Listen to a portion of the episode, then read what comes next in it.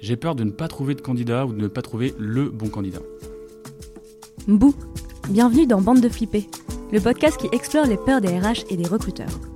Que l'on ait deux ou 20 ans d'expérience dans la fonction, les doutes subsistent, inhérents à la complexité de la nature humaine. À qui puis-je en parler?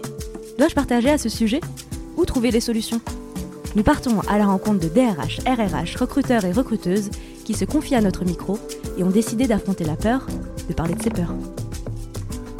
On se retrouve aujourd'hui avec Charles, recruteur de Manitou Group. Un Master 2 en finance, un Master 2 en droit des affaires, un Master 2 en ressources humaines, une expérience du recrutement chez Naval Group et l'ADEME, et pourtant flippé. Bonjour Charles. Bonjour. Est-ce que tu peux nous expliquer ta peur? Eh oui, ma peur est toute simple, elle est liée à mon métier de, de recruteur. Euh, la peur de ne pas trouver de candidat ou de ne pas trouver le bon candidat, puisque finalement trouver des candidats, ça peut être parfois simple, mais de trouver le bon candidat pour le poste, déjà beaucoup moins simple. Est-ce que tu peux, enfin, quand tu dis ne pas trouver de candidat, c'est je j'ai aucun candidat à présenter à mon manager, j'ai pas le candidat qui correspond au cahier des charges. C'est quoi ne pas trouver de candidat? Bah, c'est un peu, un peu tout ça, un peu tout ce que tu viens de dire finalement. Euh, la- disons que le, le problème principal, surtout dans un marché assez tendu, c'est de ne pas trouver deux candidats tout court. Alors, euh, pas trouver de candidat, surtout ne pas trouver de candidat qui puisse correspondre au cahier des charges en fait qu'on nous demande, qu'on nous donne au départ. Et, euh, et puis derrière, en fait, pour s'assurer aussi que la personne puisse être recrutée, il faut finalement trouver le bon candidat, c'est-à-dire le candidat que le responsable ou le manager avec qui on travaille recherche. Et là, il y a toujours un petit écart entre ce que nous on trouve et ce qu'on pense convenir, et ce qui finalement euh, va convenir au manager. Et ne pas trouver euh, de candidat, c'est être un mauvais recruteur, euh, comme un mauvais commercial qui ne vendrait pas? Alors c'est une bonne question, c'est une très bonne question, euh, qui est bien plus vaste qu'on ne le pense. Euh, Est-ce que le fait de ne pas trouver de candidat, ça fait de soi un mauvais recruteur? Comme ça, au premier abord, on a envie de dire oui, en fait, spontanément, euh, puisque la mission d'un recruteur, ça reste quand même de pourvoir un poste et de trouver des candidats. Euh, pour autant, en fait, il y a tout un tas de raisons qui font qu'on ne va pas pouvoir trouver de candidats ou ne pas pourvoir le poste. Euh, et de facto, on peut très bien, avec un peu de recul, constater qu'un recruteur fait bien son travail, c'est-à-dire que il a un brief qui est clair, le poste est bien défini, la recherche est structurée, euh, les messages d'approche aussi auprès des candidats est structuré, l'annonce qui est rédigée euh, aussi également est, claire, donne envie, attractive, euh, dans les standards aussi de la profession. Et, en fait, quand on analyse tout ça, on se rend compte que finalement le job est fait. Et puis derrière, il peut y avoir plein de causes, c'est-à-dire un marché qui est très équilibré, avec des gens qui sont tous en poste, pas intéressés. On peut avoir des problèmes liés au poste ou à la localisation aussi du poste, qui peut être très, très impactant pour trouver des candidats. Euh, et puis derrière, d'autres sujets, hein, ça peut être euh, tout simplement, euh, comment dire, un métier de niche, tout simplement. Ça peut arriver aussi qu'on a un métier un peu de niche où on recherche un mouton à 5, 6 pattes, 7 pattes, et le marché ne répond pas à ça, à ce besoin. Si, si c'est pas le fait de trouver un candidat qui, qui fait qu'on est un bon ou mauvais recruteur, c'est quoi un bon recruteur? Eh bien, un bon recruteur, c'est encore une bonne question. Je pense qu'un bon recruteur, c'est déjà quelqu'un qui euh, est suffisamment curieux pour poser les bonnes questions. Je pense qu'un recruteur, c'est avant tout d'ailleurs la compétence phare du recruteur, c'est de poser des questions, de poser les bonnes questions. Euh, on en a parlé tout à l'heure euh, dans, dans- la question de savoir si c'était un, mauvais recruteur de ne pas trouver de candidat. En fait, un travail en amont, en fait, avant même d'avoir facialement un candidat à présenter. Et, finalement, d'être un bon recruteur, c'est d'avoir une, méthodologie de travail. C'est d'être formé aux méthodes de sourcing, par exemple, ou de recherche active de candidats. On en a parlé aussi, mais la rédaction des annonces. Euh, à une époque, on faisait simplement un copier-coller d'une fiche de poste, euh, sans finalement trop se poser la question de, la qualité de lecture, en fait, de l'envie euh, de lire aussi de l'annonce. Et puis surtout, bah, l'annonce est quand même aussi le premier reflet de plusieurs choses. Du poste, certes, de l'entreprise également. Parfois, il y a des choses qui, transpirent dans, une annonce, qui donnent envie de rejoindre. Des valeurs, une mentalité, etc. Un ton aussi. Euh, et de ce fait-là, le recruteur, il est vraiment acteur dans la rédaction de l'annonce. Euh, c'est son job. Euh, c'est le job du manager de faire comprendre son besoin, d'avoir un poste structuré, etc. Mais c'est au, au- au recruteur de présenter le poste. Donc de fait, on a, on a tous ces enjeux-là avant même de trouver un candidat. C'est de, voilà, de compréhension du besoin, de questionnement, je le répète, c'est vraiment euh, le plus puissant levier pour être un bon recruteur. Et puis derrière, cette méthodologie de recherche et de, et de structure. Là, là, dans ta réponse, tu évoques des éléments qui font partie du processus de recrutement. Oui. C'est quoi justement les étapes clés pour toi dans le processus de recrutement? Eh bien, on va y revenir, mais structuré, c'est une bonne question. Euh, premier élément euh, qui est en fait la, le point de départ, qui est le, on appelle ça le brief de poste, c'est le moment où finalement le, le recruteur va se mettre en lien avec le chef d'équipe ou le responsable d'une équipe, ou même un directeur, qui cherche une, une personne pour euh, recruter, enfin pour intégrer une personne dans son service. Et euh, donc, ce prise de poste, c'est le brief de poste, c'est le moment où le recruteur va devoir prendre connaissance du besoin, euh, découvrir parfois le poste. Ça peut être des... parce qu'un recruteur n'est pas un spécialiste de tous les métiers. Les recruteurs peuvent se spécialiser, mais c'est pas forcément le cas. Et donc, ce moment-là est clé puisque c'est une rencontre. C'est une, prise de considération des besoins du, manager, de sa personnalité aussi, puisque demain, on va certes recruter un candidat pour un poste, on va aussi recruter parfois un candidat pour aller aussi avec ce chef d'équipe ou ce manager. On va créer une rencontre en fait. C'est aussi ça qui est important d'avoir en tête. Euh, et donc ce brief-là est, est, hyper structurant. Il va être aussi structurant pour une autre raison, qui va être le contenu même des missions, le contenu même du poste, pour derrière être en capacité de le présenter de manière claire aux candidats qu'on va pouvoir identifier, pour leur donner envie, on en reparle aussi, pour attirer les personnes et les bonnes personnes sur le poste. Et puis derrière, une autre chose qu'on ne voit pas aussi en, backstage, ça va être plutôt cette partie euh, tirer des mots-clés à partir d'un brief de poste, d'un poste, d'un métier ou de tâches. Parce que le recruteur derrière, il va, être, il va faire ce petit travail de fourmi aussi, de recherche sur des bases de données, LinkedIn dont on parle souvent, euh, pour aller justement identifier ces profils-là et puis concorder avec le besoin. Donc un mot-clé, euh, voilà, est-ce que typiquement sur un poste euh, d'ingénieur R&D, on va avoir besoin, par exemple, de notions de code? Et dans quel quel cas, quel type de code, quel langage? Et ce langage-là peut nous permettre de filtrer avec ce mot-clé les profils qui maîtrisent ce langage ou ceux qui ne le maîtrisent pas. Dans, le recrutement en entreprise, le, le, brief, c'est parfois le parent pauvre parce qu'on a à la fois beaucoup de postes à gérer et pas le temps, parce qu'on connaît déjà l'organisation. Donc finalement, est-ce que j'ai besoin de repasser du temps avec des managers dans une organisation que je connais pour reprendre un brief sur un poste que j'ai déjà pu gérer par le passé, euh, qui fait qu'on qu qu passe à côté de cette étape-là euh, elle est nécessaire quand on est dans l'entreprise ou finalement elle est pas toujours, enfin le brief n'est pas toujours nécessaire parce qu'on connaît déjà l'organisation vu qu'on en fait partie? Alors, je le répète, je suis convaincu que c'est un des moments les phares du, enfin un des moments les phares, le moment phare même peut-être du, recrutement, puisque si on ne comprend pas le besoin, on n'est pas capable de le trouver de la personne. Donc, de fait, pour moi, donc deux réponses à ta question. Euh, si on n'est pas dans l'entreprise, quand on est recruteur, en effet, il y a tout un vernis à avoir aussi de culture d'entreprise, euh, des conditions de travail, euh, etc., etc. Une acculturation qui est accélérée en plus au moment du brief, fondamentale. De fait, là, on va se retrouver avec un brief qui doit être nécessairement long, structurant. Quand on est en entreprise, ça reste une étape fondamentale, mais peut-être qu'on gagne du temps parce qu'on est acculturé à l'entreprise, on peut en parler plus facilement, on en connaît les subtilités, etc. Donc voilà, on a déjà du bagage en fait à présenter aux candidats. Pour autant, il ne faut pas s'endormir puisque euh, on a déjà plusieurs types de métiers. Au sein de Manitou Group, par exemple, on a des dizaines, voire des centaines de métiers différents, incapables de pouvoir les connaître euh, par cœur. En plus, ils évoluent dans le temps, les technologies avancent dans le temps, l'organisation avance dans le temps. Donc, même si vous êtes recruteur, recruteur interne, vous avez déjà recruté un acheteur industriel, un ingénieur BE pour un service il y a un an, il est fort probable que le besoin ait changé, parce que peut-être que l'équipe elle-même a changé, les missions ont changé, etc. Donc, on ne peut pas passer à côté du brief, et en tout cas, on ne doit pas le négliger. Alors certes, la durée peut être réduite, mais on ne doit surtout pas négliger cette partie-là, parce que c'est notre base de travail, en fait, pour demain. Tu as souvenir d'un brief compliqué, justement? Comment on réussit son brief? Alors, le manuel du, euh, du, du, brief raté, on va essayer de l'appeler comme ça, euh, on, peut, on peut le rater de plusieurs façons. Euh, on peut aller déjà trop vite. Ça, ça peut arriver. Moi, je plaide coupable d'ailleurs à ce niveau-là. On peut, on peut aller un peu trop vite en, en pensant qu'on a tout compris, ou ça paraissait clair, et finalement, quand on le relit à tête reposée une semaine après, c'est beaucoup moins clair quand on a le candidat au téléphone. Euh, brief raté, ça peut être aussi tout simplement euh, euh, qu'on pose pas les bonnes questions, c'est pour ça qu'on y revient, mais euh, parfois euh, on a une personne qui. Alors, on parle des personnes, des chefs d'équipe pour qui on travaille, qui vont être, on va dire, très euh, volubiles, ou en tout cas donner beaucoup d'informations, de, de, spontanément, très riches, inspirants, etc. C'est très facile de, de, travailler avec eux et de puiser de l'information, et puis parfois des personnes qui sont moins à l'aise pour expliquer un poste, parce qu'ils le connaissent moins aussi parfois. Ils viennent d'arriver dans un service, ils viennent de prendre la direction du service, ils connaissent pas forcément le poste dans le détail. Et puis des personnes qui sont tout simplement moins à l'aise pour présenter un poste, et c'est là qu'on peut rater l'occasion finalement de comprendre le poste, puisque si la personne ne vous parle pas ou peu de son poste, il faut aller chercher les infos. Et donc c'est là qu'on qu peut passer à côté, parce qu'on peut pas poser les bonnes questions, tout simplement. Donc euh, oui, on peut, on peut rater un brief. J'ai pu rater des briefs en allant trop vite, en ne posant pas les bonnes questions, ou en ayant en face de moi quelqu'un qui était, qui pas dans un niveau d'interaction forte et qui me, me, me, voilà, me m'assèche un peu en termes de questions ou d'informations. Mais on, ça peut se rattraper en deux, en deux fois ou en trois fois s'il faut. On, parle là du brief euh, comme, comme en effet un, une étape essentielle dans le fait de pouvoir ensuite trouver un, bon candidat, enfin de trouver le candidat, euh, qui, est la peur que tu évoques.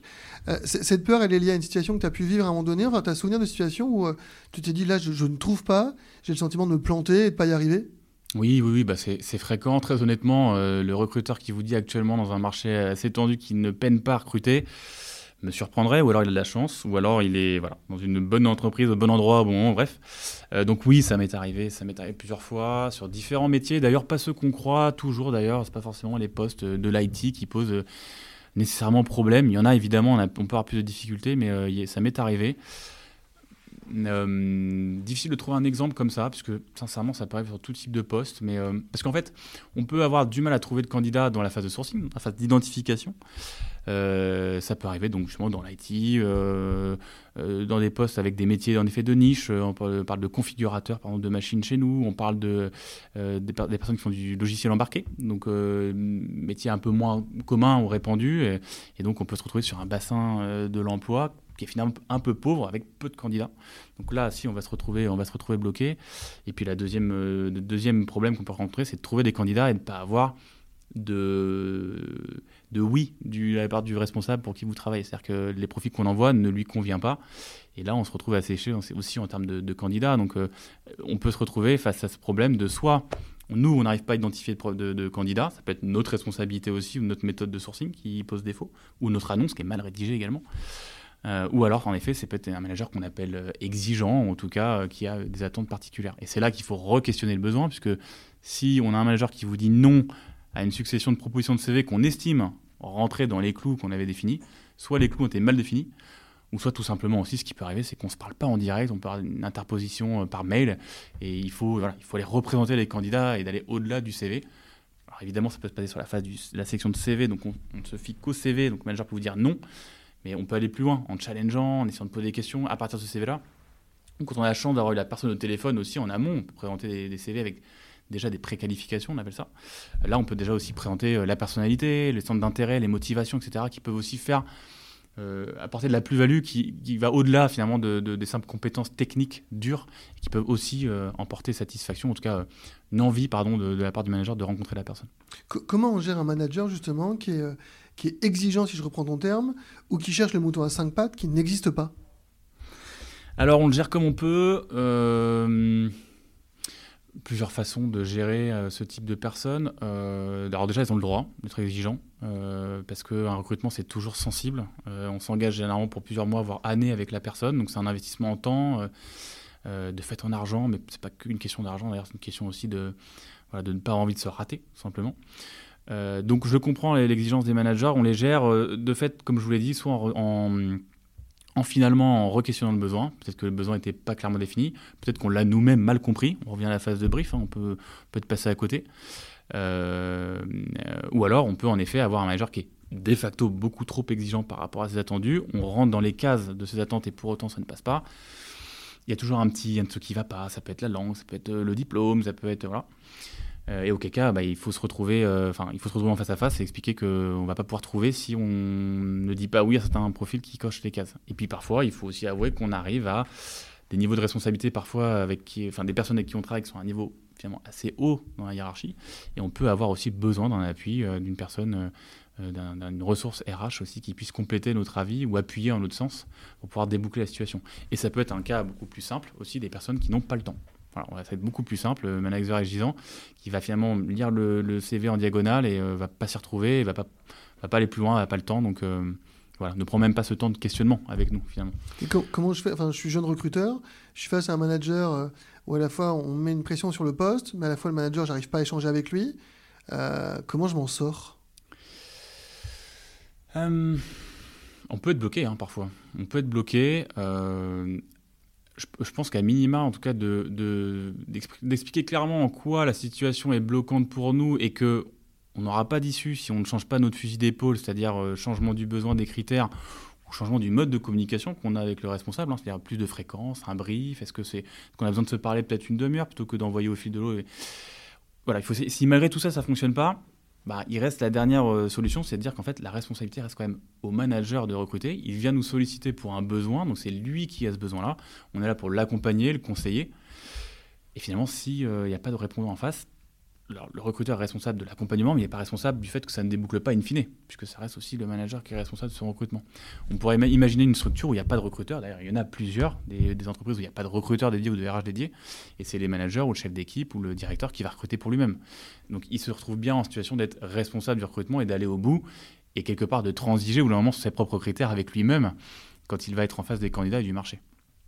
Donc il y a aussi cette notion-là à, faire, euh, à remettre en avant, c'est-à-dire que la personne qui est bloquante, c'est lui faire simplement lui montrer pardon, que bah, c'est lui qui est bloquant, il va se poser, il va se tirer une balle dans le pied hein, à un moment donné. Elle est parfois bloquante en effet par rapport à ce besoin d'exigence et de mouton à cinq pattes, mais on a aussi parfois des situations où on ne trouve pas de candidat parce que finalement le besoin change constamment. C'est-à-dire que à chaque CV qu'on propose, bah, il y a des nouveaux critères qui apparaissent, il y a d'autres critères. Y a... pareil, comment on appréhende ce type de situation et c'est quoi les solutions? Alors, excellente question, mais bizarrement, j'ai pas eu trop le cas. Je dois toucher du bois qui est devant moi. Euh, on a, on a, j'ai pas eu en fait beaucoup de changements du besoin par rapport au brief. C'est-à-dire que les personnes avec qui j'ai travaillé n'ont pas changé leur fusil d'épaule justement pendant, le, pendant le, les échanges ou, au gré des candidats qu'on rencontrait. Par contre, ce qu'on se rend compte, euh, in fine, c'est que finalement, entre le choix final du candidat, c'est-à-dire le, le, candidat choisi et les critères initiaux, il se peut qu'on ait un peu dévié, in fine. Et donc on se rend compte qu'en effet, qu'entre les exigences qu'on avait au départ, qui nous ont fait d'ailleurs sélectionner ou mettre de côté certains candidats, bah, finalement, ils ont été un peu tempérés par rapport à la rencontre qui s'est faite, à la personnalité du, candidat. Et puis, euh, et puis du fait qu'en fait, ce qui se passe aussi, c'est que chemin faisant, euh, le, responsable, le manager, avec qui on travaille, va avoir rencontré différentes personnes et, dans sa tête, ça va maturer, ça va avancer. Il va se rendre compte que finalement, ces exigences initiales, elles étaient peut-être certaines étaient un peu moins importantes, peut-être que le niveau de langue est moins important, peut-être que la compétence technique sur tel ou tel outil est un peu moins importante. Par contre, il se rend compte que il faut qu'il y ait du fit avec l'équipe, il faut que la personne soit spontanée, curieuse, qu'elle pose des questions et que ça lui paraît en fait, ça lui, ça lui devient criant en fait en rencontrant les personnes que ce critère-là est fondamental, les autres le sont un peu moins. Vous voyez, on peut même arriver presque à renverser certains critères euh, qu'on avait au départ. Mais pas, pour moi, ça ne m'impacte pas, puisqu'on arrive à déboucler ce recrutement, mais on le constate avec du recul. Qu'entre le, brief de poste et l'exigence initiale et le candidat qu'on retient, il peut y avoir un petit décalage quand même. D'où l'importance du, brief que tu évoquais, mais on, dans la difficulté de parfois trouver un candidat, ça peut être lié en effet au fait que, que le brief a été mal structuré, comme tu l'évoques, parfois lié aux difficultés qu'on a avec un manager sur le niveau d'exigence, euh, mais parfois c'est lié au simple fait aussi qu'on n'arrive pas à attirer parce qu'on est sur euh, un besoin, un métier euh, que je vais appeler euh, peu sexy. Euh, une rémunération bien en dessous du marché, des conditions de travail très compliquées, un environnement de travail, parfois même un impact de marque employeur qui est un peu négatif. comment on, arrive à trouver un candidat quand on doit l'attirer sur un poste qui n'est pas sexy, si ça existe? Ou des postes pas sexy, je pense que ça existe, ouais. des situations de ce type-là, je pense qu'il y a plusieurs RH et recruteurs qui la vivent. Euh, alors, c'est pas évident, en effet.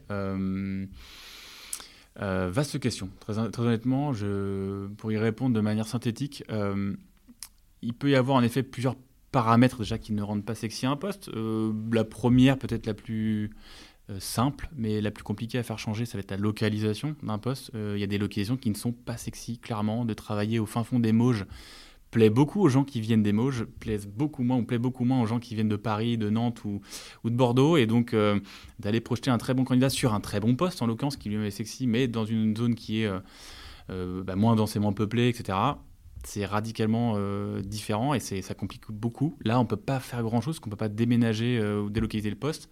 Je sens point la petite question du télétravail à plein nez. En effet, on a le télétravail qui facilite un petit peu la tâche pour le sujet de la localisation. Pour autant, le présentiel reste important dans des organisations comme Manitou Group, mais dans d'autres organisations, on le voit dans les ESN, etc., qui commencent à refaire un petit peu marche arrière. Enfin, ESN, précisément plutôt les, les, majors type Facebook, Amazon. Euh, donc localisation peut être un problème. Euh, la structure même du poste, en effet, les missions, les contraintes du poste. Euh, en effet, on peut avoir des sujets. Prenons un exemple concret qui rend un poste moins sexy. Les horaires de travail. on peut avoir des postes qui sont en décalé ou avec des, contraintes d'astreinte avec des personnes qui ne euh, sont pas du tout attirées par ça, ça se comprend. Euh, et donc on peut plus peiner à recruter. Et là encore une fois, des critères finalement assez difficiles à, à retirer, à modifier, puisqu'on a besoin d'une couverture euh, à l'échelle d'une journée ou d'une semaine importante. Et, donc critères difficiles à, contourner. Et donc on doit pour le coup pallier à ce problème un peu comme on peut, j'ai envie de dire. On n'a pas beaucoup de, recettes miracles. Après, c'est quoi, les, justement les, tu parles de recettes miracles, mais c'est quoi les clés pour un recruteur? C'est juste de la persévérance et du temps euh, euh, il y a d'autres clés? Oui, c'est pertinent de poser la, question. On, travaille dans un métier qui est fondamentalement basé pardon, sur l'urgence. Euh, on travaille assez peu en anticipé, ça arrive, mais c'est quand même pas fréquent. Euh, soit on est contraint par un départ euh, comment dire, euh, rapide d'une personne, il faut, pourvoir le besoin, soit c'est un besoin qui vient de s'ouvrir, création de poste, mais qui est prévu pour un projet qui va sortir très rapidement et qui est critique.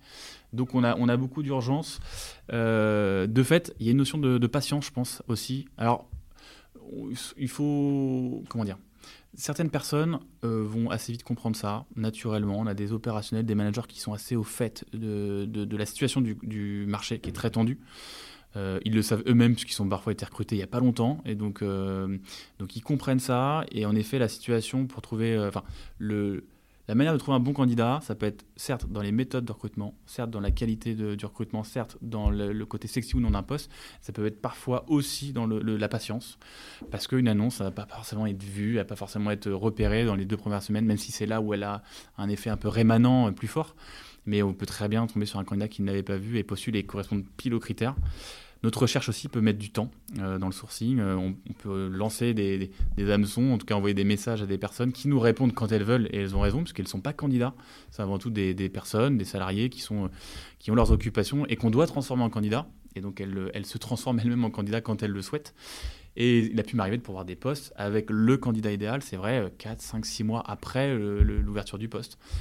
Mais finalement, sur certains profils, c'est accepté parce qu'on sait qu'il y a une tension.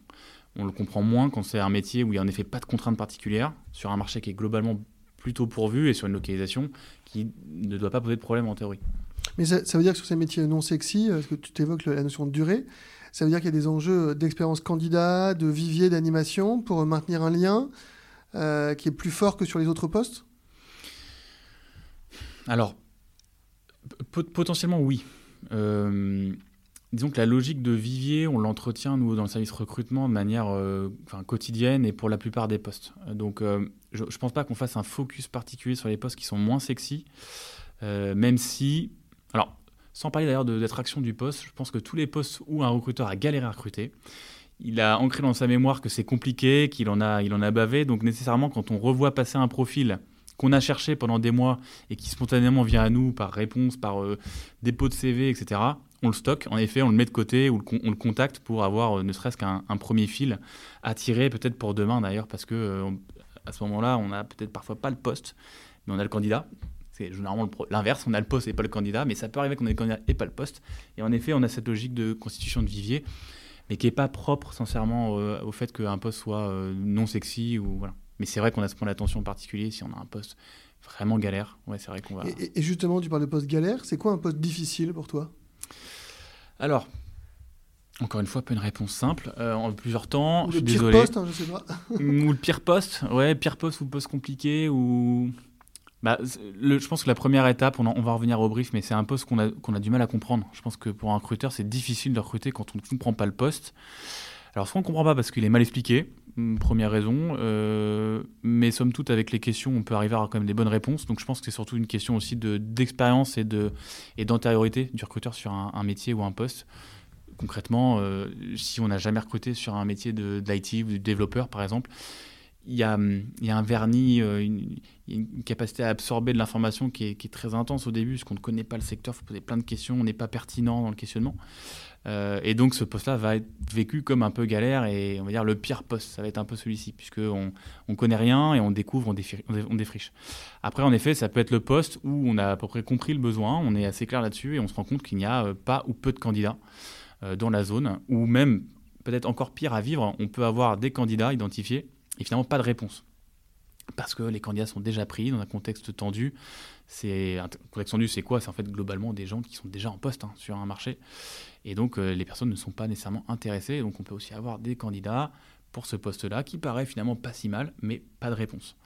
Et donc, euh, donc euh, voilà. Est-ce que je peux vous donner un exemple peut-être de poste ça me revient pas, mais j'ai forcément eu des postes compliqués.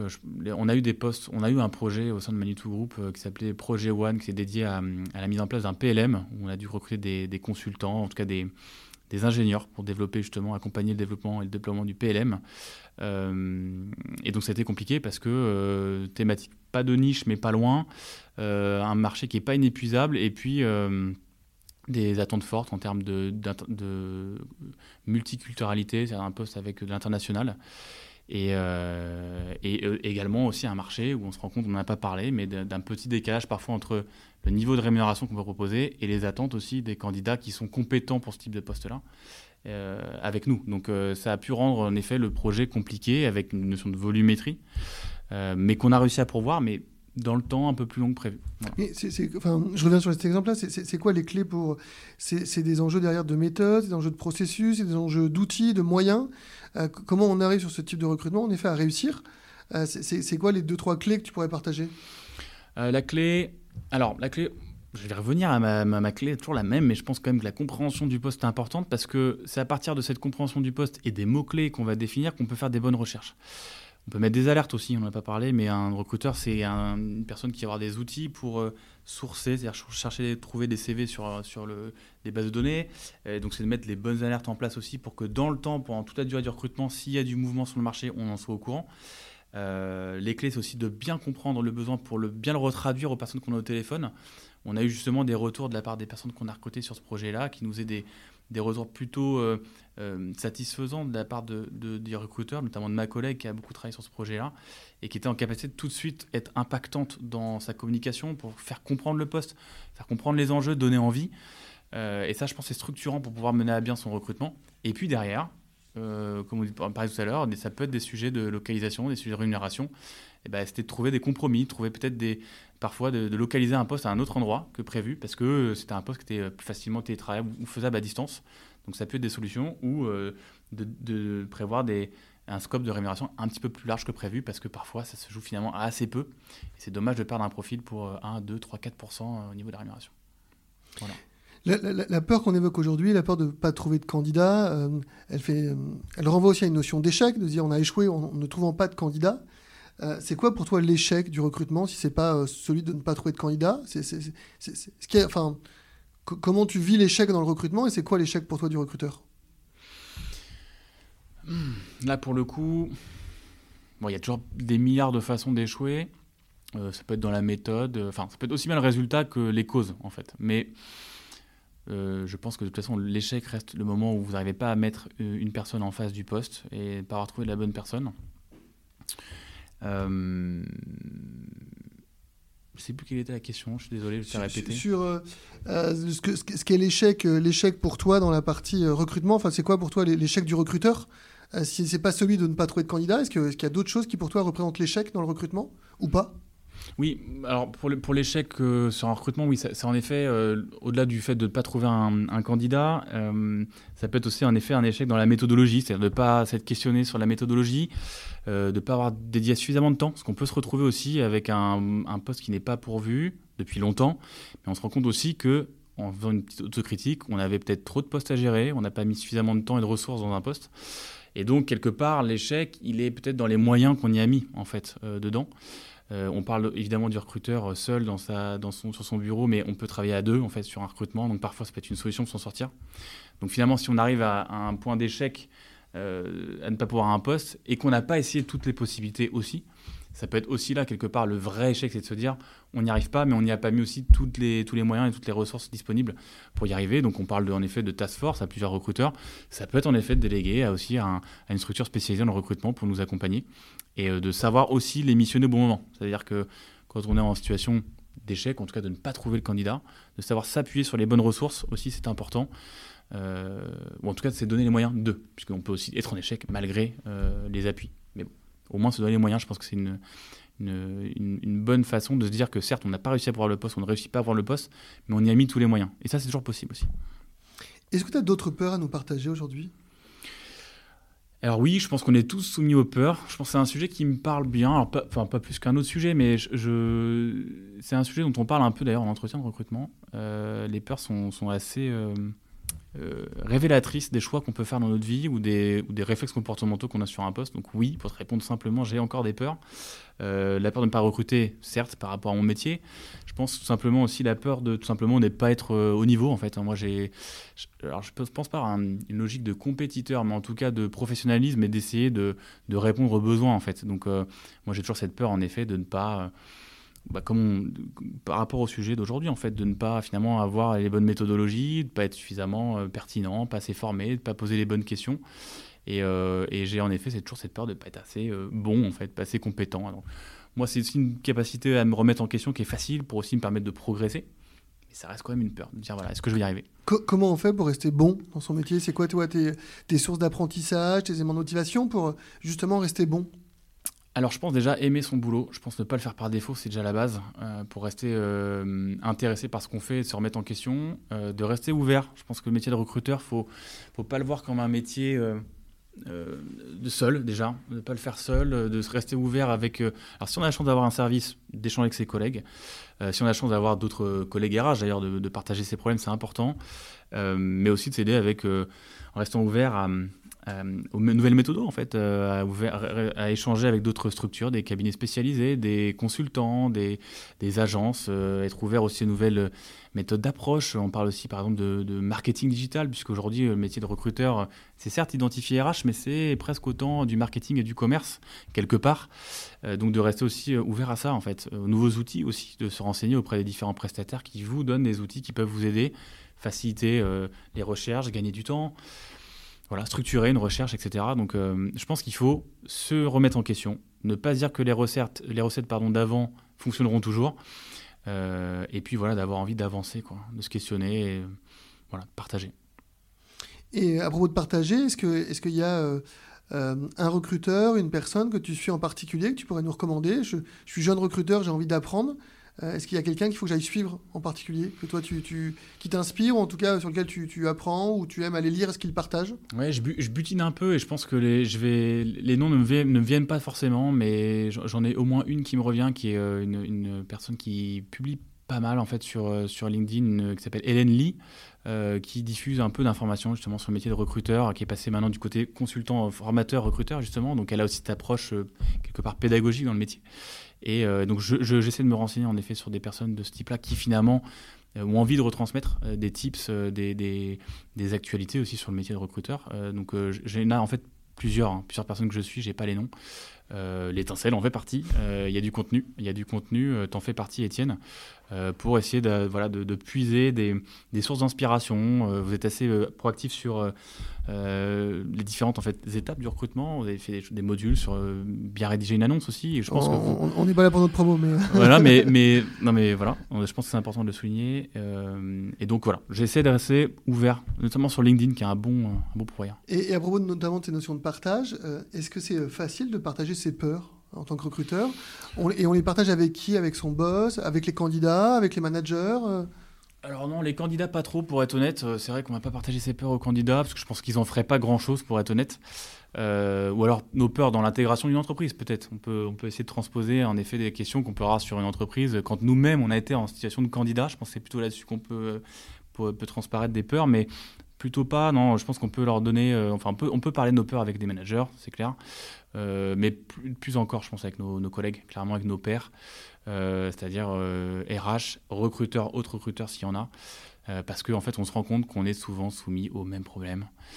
Quand on bute, quand on a peur, ben, les autres partagent aussi nos peurs. Et en fait, quand on diffuse notre peur, en fait, on, comment dire, on projette des choses, des vécus que les autres ont aussi eus, et ils nous amènent des solutions derrière, puisqu'ils ont eux-mêmes outrepassé ces peurs, parce que les blocages qu'ils ont connus, ils les ont, ils ont dépassés, ils ont, ils ont utilisé des outils, ils ont utilisé des démarches, ils ont pris du recul tout simplement parfois.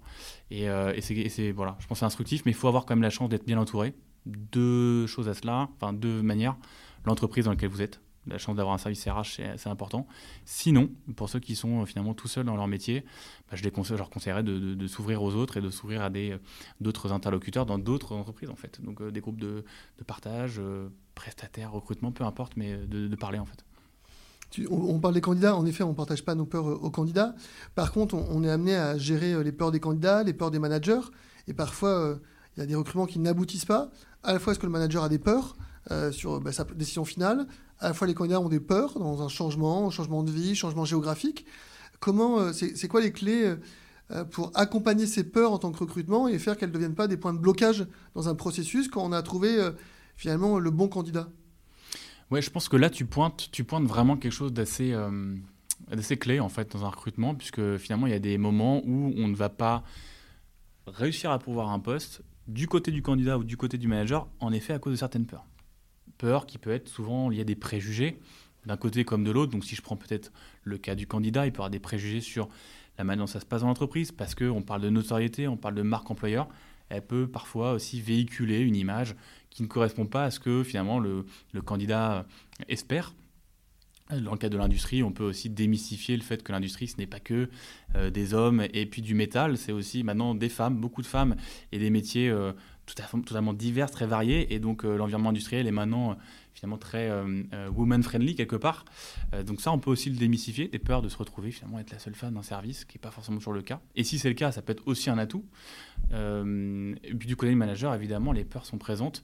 La peur de se tromper, on va encore une fois être dans la peur de l'échec, mais la peur de se tromper de candidat avec les conséquences que ça a. des peurs aussi de comment dire, de, de faire un choix qu'il n'avait pas prévu, justement, de renier certains de ses critères. Ça peut être ça aussi. Euh, ou la peur parce qu'elle euh, peut être impalpable. C'est-à-dire qu'en entretien, il se passe des choses qu'un recruteur ne maîtrise pas, qui est de l'ordre du ressenti.